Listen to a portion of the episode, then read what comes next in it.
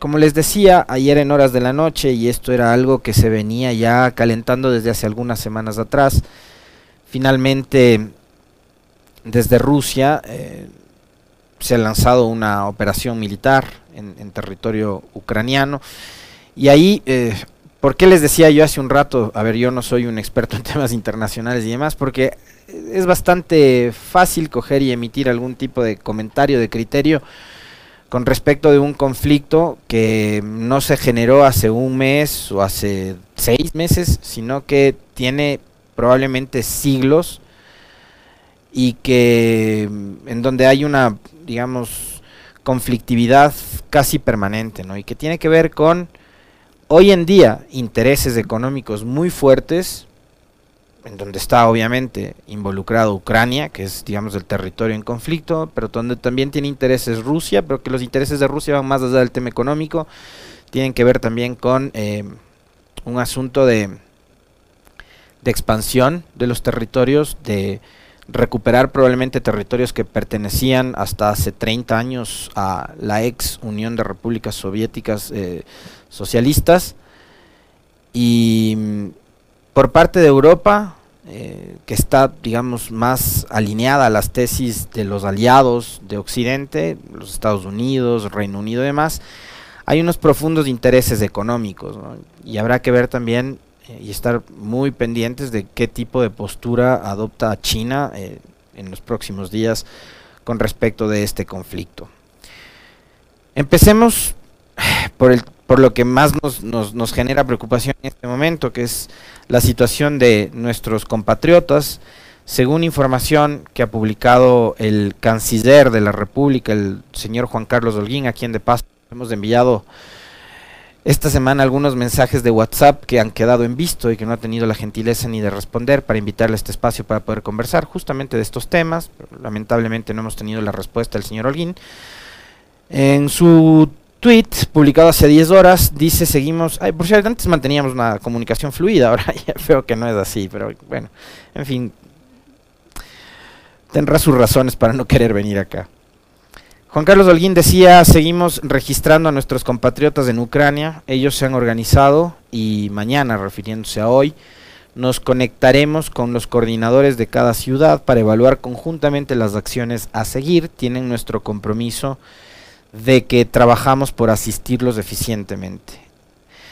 Hay un total de 700 ecuatorianos que están ubicados en distintas ciudades.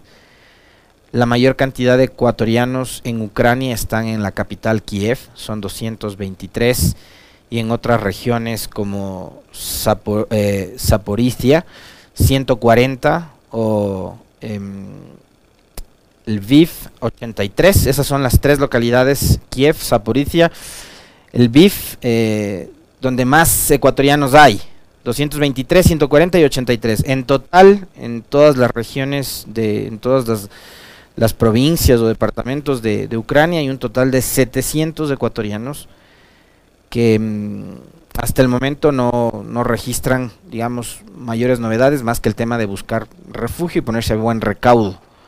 ¿No? Entonces estamos nosotros pendientes de qué es lo que suceda con respecto de la situación de nuestros compatriotas en Ucrania y en Europa. ¿no? Ha dicho el canciller que el Ecuador hace un llamado a la paz en Ucrania, a la defensa del derecho internacional y el respeto a la Carta de las Naciones Unidas. Esta madrugada hemos estado en continua comunicación con nuestros compatriotas en Ucrania a fin de brindarles opciones de traslado interno y hacia el exterior.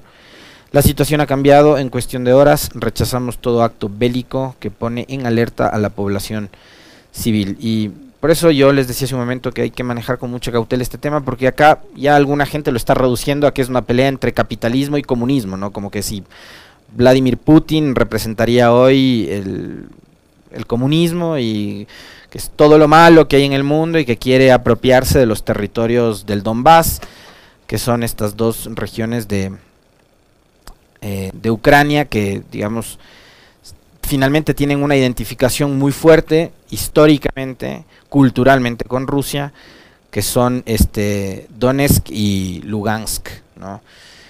Em, hay un conflicto que se arrastra con mucha más profundidad, con mucha fuerza desde 2014 en adelante. Y, yo les decía hace un momento que esto, digamos, más allá de los temas ideológicos, que probablemente también los hay, pero hoy en la actualidad tiene que ver mucho, muchísimo más con los intereses económicos em, que tienen tanto Rusia, obviamente, como Ucrania y el oeste de Europa, donde están los aliados de los Estados Unidos, y la OTAN. Eh, ahí hay unos, intereses gigantescos económicos por el tema de la conducción del gas, por ejemplo, y como también Rusia es uno de los principales proveedores de gas de toda Europa, entonces habrá que analizar también con profundidad el tipo de efecto negativo que pueda generar en la población europea que empiece a sentir probablemente en los próximos días desabastecimiento de gas.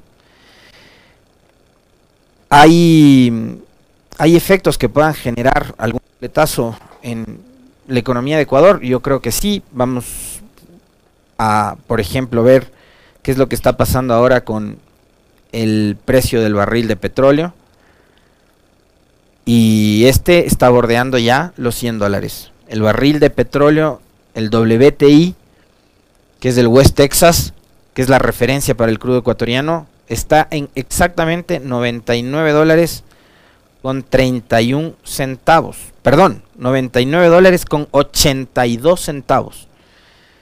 Ese es el valor del barril de crudo que es el referencial para el Ecuador, que es el WTI. 99 dólares con 82 centavos, eh, lo cual resulta ser sí una buena noticia, porque eso significa que el Ecuador va a tener mayores ingresos por exportación de petróleo. Ojalá esos recursos sean bien utilizados. Ahora, esta es una buena noticia para la economía del Ecuador, para eh, quienes tenemos la posibilidad de exportar ese tipo de crudo, pero más buenas noticias si es que supiéramos en qué se va a invertir ese dinero, ¿no? Si es que va a haber, digamos, obra social y demás, a pesar de que es consecuencia de una problemática eh, global que hoy está afectando al este de Europa y que ha generado también una enorme preocupación en todo el mundo. A las 5.50, hora de Rusia, de este jueves, Vladimir Putin anunció el inicio de una operación militar especial en la región del Donbass, como les decía, que es donde se ubican estas, estas dos localidades de Donetsk y Lugansk, y advirtió que la respuesta de Moscú sería inmediata si alguien intenta enfrentarse a Rusia. El presidente de Ucrania, por su parte, Volodymyr Zelensky, denunció ataques con misiles de crucero desde Rusia y rompió relaciones diplomáticas con Moscú. Esto es lo último Bombas y explosiones se reportaron en varias ciudades del país, más allá de los territorios del este de Ucrania citados por el mandatario ruso. La policía ucraniana informó que al menos siete personas han muerto debido a los bombardeos rusos, otras 19 están desaparecidas. Esto en cuanto tiene que ver con población civil. Mientras, ojo, siete personas han muerto y otras 19 están desaparecidas. Población civil. El ministro de Defensa ruso negó que las Fuerzas Armadas estén atacando a la población ucraniana y en cambio afirmó que están utilizando armas de precisión contra objetivos militares. El Ministerio del Interior de Ucrania indicó que la operación militar rusa estaba siendo apoyada desde Bielorrusia. Cadenas de televisión occidentales captaron el momento en que tanques y tropas cruzaban la frontera ucraniana desde Bielorrusia. El gobierno de Ucrania declaró la ley marcial que impone restricciones de movimiento o la prohibición de reuniones entre otras medidas. Esto ocurrió en horas de la noche de Ecuador, más o menos 23 horas fue que el presidente de Ucrania declaró la ley marcial en su territorio. El presidente de los Estados Unidos, Joe Biden, el, primer ministro británico Boris Johnson y otros líderes mundiales condenaron rotundamente la intervención rusa. Boris Johnson probablemente tuvo una de las eh, intervenciones eh, más fuertes de respuesta a Vladimir Putin. Em, diciendo que Reino Unido y los aliados ah, tomarán las medidas que responda para responder eh, el ataque ruso. Fue una, una, respuesta bastante subida de tono a través de su cuenta de Twitter, la de Boris Johnson. También una respuesta que se generó cerca de la medianoche de, de Ecuador. La Unión Europea dijo que se trata de uno de los momentos más oscuros para Europa desde la Segunda Guerra Mundial y advirtió que Rusia será golpeada con sanciones descomunales. Fíjense ustedes la respuesta que hay desde la Unión Europea. Ojo, recordar también que Reino Unido a partir del Brexit no es parte de la Unión Europea, ¿no? Eso también hay que, hay que tomarlo en cuenta. Putin justificó su decisión por la petición que hicieron los líderes separatistas de las regiones rebeldes de Donetsk y Luhansk el miércoles al Kremlin para que enviara tropas rusas a sus territorios. Es decir, hay gente que es leal a Rusia en estas, en estas zonas que pertenecen actualmente a Ucrania y que han manifestado su interés por adherirse a la Federación Rusa y ya no pertenecer a Ucrania. Por eso les decía que estos son problemas que se arrastran incluso desde antes de la Segunda Guerra Mundial, cuando al finalizarla, em, este, bueno, el tema de la Segunda Guerra, pero después cuando finalmente se termina de, desarticular y, de fragmentar, de dividir eh, la ex Unión Soviética, eh, el occidente de Europa con los Estados Unidos empiezan a repartirse territorios y ahí hubo obviamente regiones que terminaron teniendo siempre más afinidad con la Federación Rusa que hoy están pidiéndole al gobierno de Vladimir Putin intervenir para que finalmente estos territorios adhieran a la federación. En una rueda de prensa este jueves, Zelensky, el presidente ucraniano, vinculó las acciones de Putin con el nazismo. Lo mismo hizo Putin. Putin dijo que en Ucrania hay facciones nazistas, ¿no? O, facciones del nazismo. Em, y explicó que ya están distribuyendo armas y que se las proporcionarán a todos aquellos que quieran proteger nuestra tierra, a todos aquellos que sean capaces de defender nuestra soberanía. Tenaz tenaz eh, esto de armar a su, a su población para combatir un ejército, probablemente uno de los más grandes del mundo. ¿no?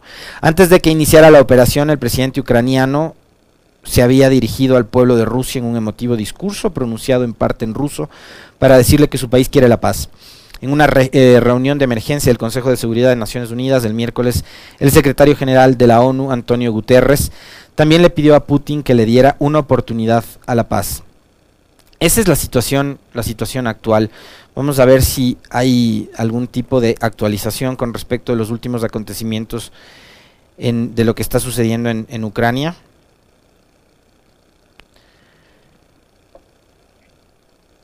Hace cuatro minutos se reporta que en la zona fronteriza de la región de Sitomir, los rusos disparan cohetes Grad desde múltiples lanzacohetes, así lo ha informado la prensa de Ucrania. Funcionarios ucranianos dijeron que helicópteros rusos están atacando este jueves eh, un aeropuerto militar cerca de la capital de Kiev. Ucrania ha derribado a tres de ellos, según la agencia Reuters. En total van, ya me parece que siete u ocho aviones rusos derribados. Y les decía también que había como el reporte de siete personas de la sociedad que han sido asesinadas y 19 desaparecidos. Y hay al menos 40 militares ucranianos que también han perdido la vida en estas primeras operaciones militares. La OTAN decidió activar sus planes de defensa ante la invasión a Ucrania, así lo han anunciado sus autoridades. y esas son, digamos, las, las últimas novedades que hay con respecto de esto que está sucediendo ahora mismo en Europa del Este. 7.23, ahora vamos brevemente y vamos a seguir actualizando lo que sucede en en Europa. Eh, a nuestro primer invitado también le advierto de paso, y está aquí en la antesala, le vamos a preguntar a Salvatore Foti sobre qué es lo que está pasando en Europa para que nos haga un, breve repaso y análisis también de esto. Ahora, y mientras después vamos a ir actualizando todo lo que sucede en, Ucrania y, Rusia, eh, vamos con noticias internacionales. Eh, Profe, cuéntenos qué tenemos para comentar acá. Ajá. En todo caso, Vladimir Putin lo dijo hace algunos meses. Ustedes ya han hablado mucho Ahora es turno de que escuchen a Rusia, que va a hablar. En los temas nacionales, Guadalupe Llori se mide frente a tres sectores políticos que buscan evaluar su gestión como presidenta de la Asamblea Nacional. Punto Noticias.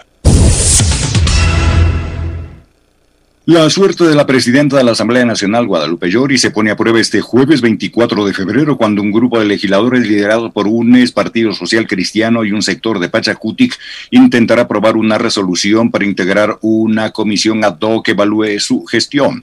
Esa evaluación contemplada en el artículo 18 de la Ley Orgánica de la Función Legislativa habla de los motivos que podrían llevar a la cesación de funciones de las autoridades de la Asamblea Nacional, pero previo a un proceso sustanciado por una comisión pluripartidista ad hoc de cinco miembros designada por el Pleno. En este marco, la izquierda democrática y el oficialismo descartaron la posibilidad de integrar esta comisión. Marlon Cadena, jefe de bloque de la izquierda democrática, rechazó que el nombre de Lucía Plasencia, quien integra esta bancada, fuera incluido en la propuesta que impulsan los legisladores Mario Ruiz y Mireya Pazmiño de Pachacutic, críticos de la gestión de Llori. Cadena y Vilmandrade, otra integrantes de esta bancada, señalaron que no apoyarán ningún intento de golpismo o de desestabilización. El oficialista Francisco Jiménez también fue incluido en el borrador para esa moción, al igual que Fernando Cedeño de UNES y Peter Calo del ala radical de Pachacutic. Para la resolución se requiere 70 votos, una cantidad que reúne si se juntan los nueve asambleístas del ala radical de Pachacutic con los 47 de UNES y 14 del Partido Social Cristiano, aunque la izquierda democrática y el oficialismo voten en contra. En Pichincho opina el comentario con Alexis Moncayo. Y algo que me faltó eh, comentar con respecto al tema de, de, lo que está sucediendo actualmente en Ucrania y en el este de Europa. Eh, esto ocurre con, los demócratas en el poder en los Estados Unidos. Con Trump no pasamos de las amenazas.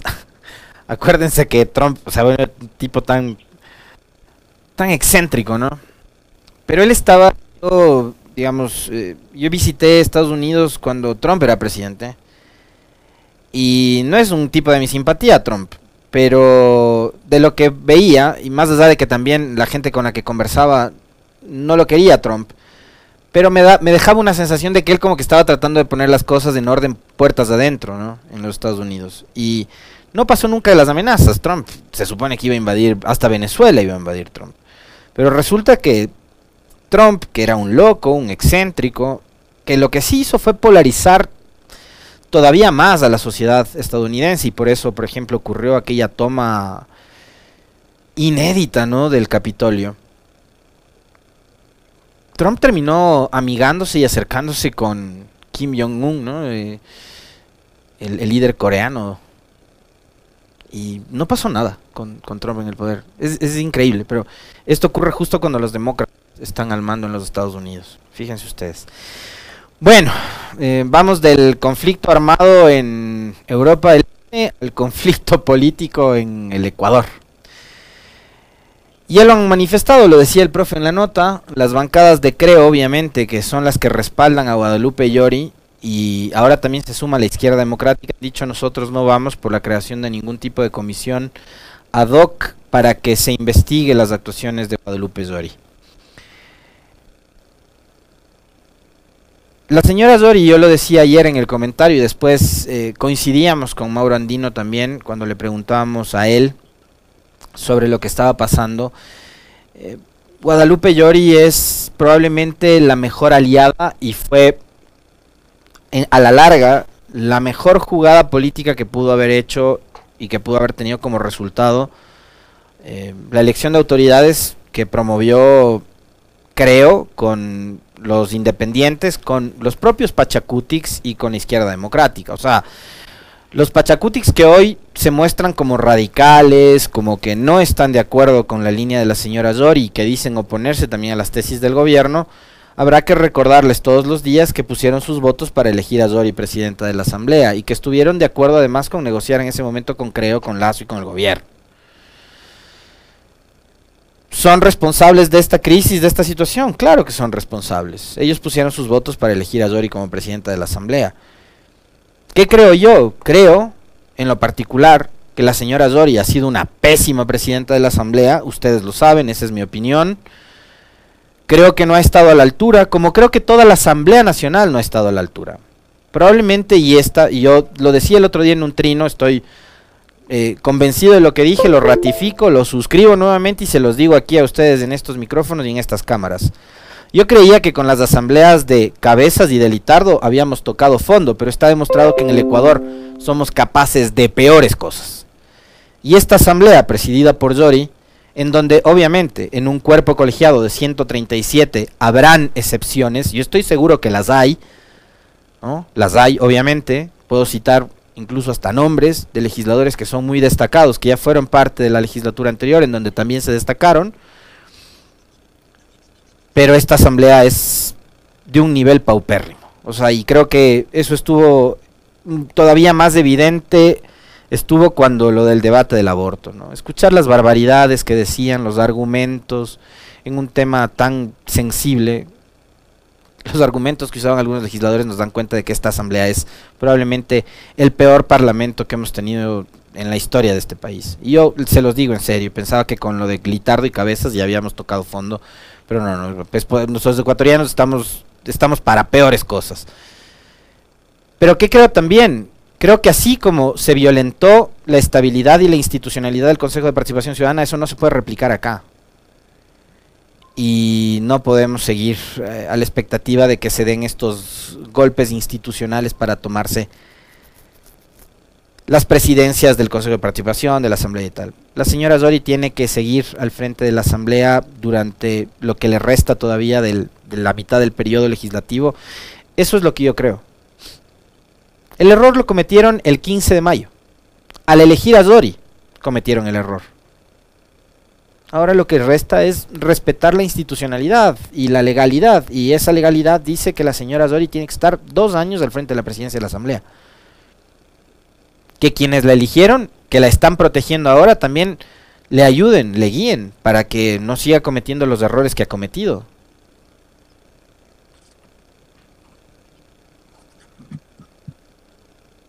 Pero como va, o sea, muy mal conducida la asamblea. Es un, es un desastre lo que ha sucedido en estos meses. ¿Tiene posibilidades de rectificar, de mejorar? Sí, sí, claro que las tiene. Pero siempre y cuando por, lo menos, al menos esté bien asesorada. O quienes le apoyaron y le pusieron ahí le sepan guiar. El presidente Lazo y el movimiento Creo, y el gobierno le ha dado su respaldo Aproveche ese respaldo, presidenta Zori. No use ese respaldo para hacer lo que le viene en gana o para responder con la descortesía y el descomedimiento y la vulgaridad con la que respondió el otro día en su cuenta de Twitter, llamando asquerosos a sus ex compañeros de bancada o a sus actuales compañeros de bancada, porque de lo que entiendo usted no se ha salido de Pachacuti. Pero les dijo hasta asquerosos. Y eso no hace la autoridad del primer poder del Estado. Guarde un poquito las formas. Usted es presidenta de la Asamblea no es presidenta de un club de fútbol, ni de una comunidad de por ahí nomás. Es presidenta de la asamblea. Guarde la altura y guarde la compostura, presidenta Zori. Compórtese como presidenta.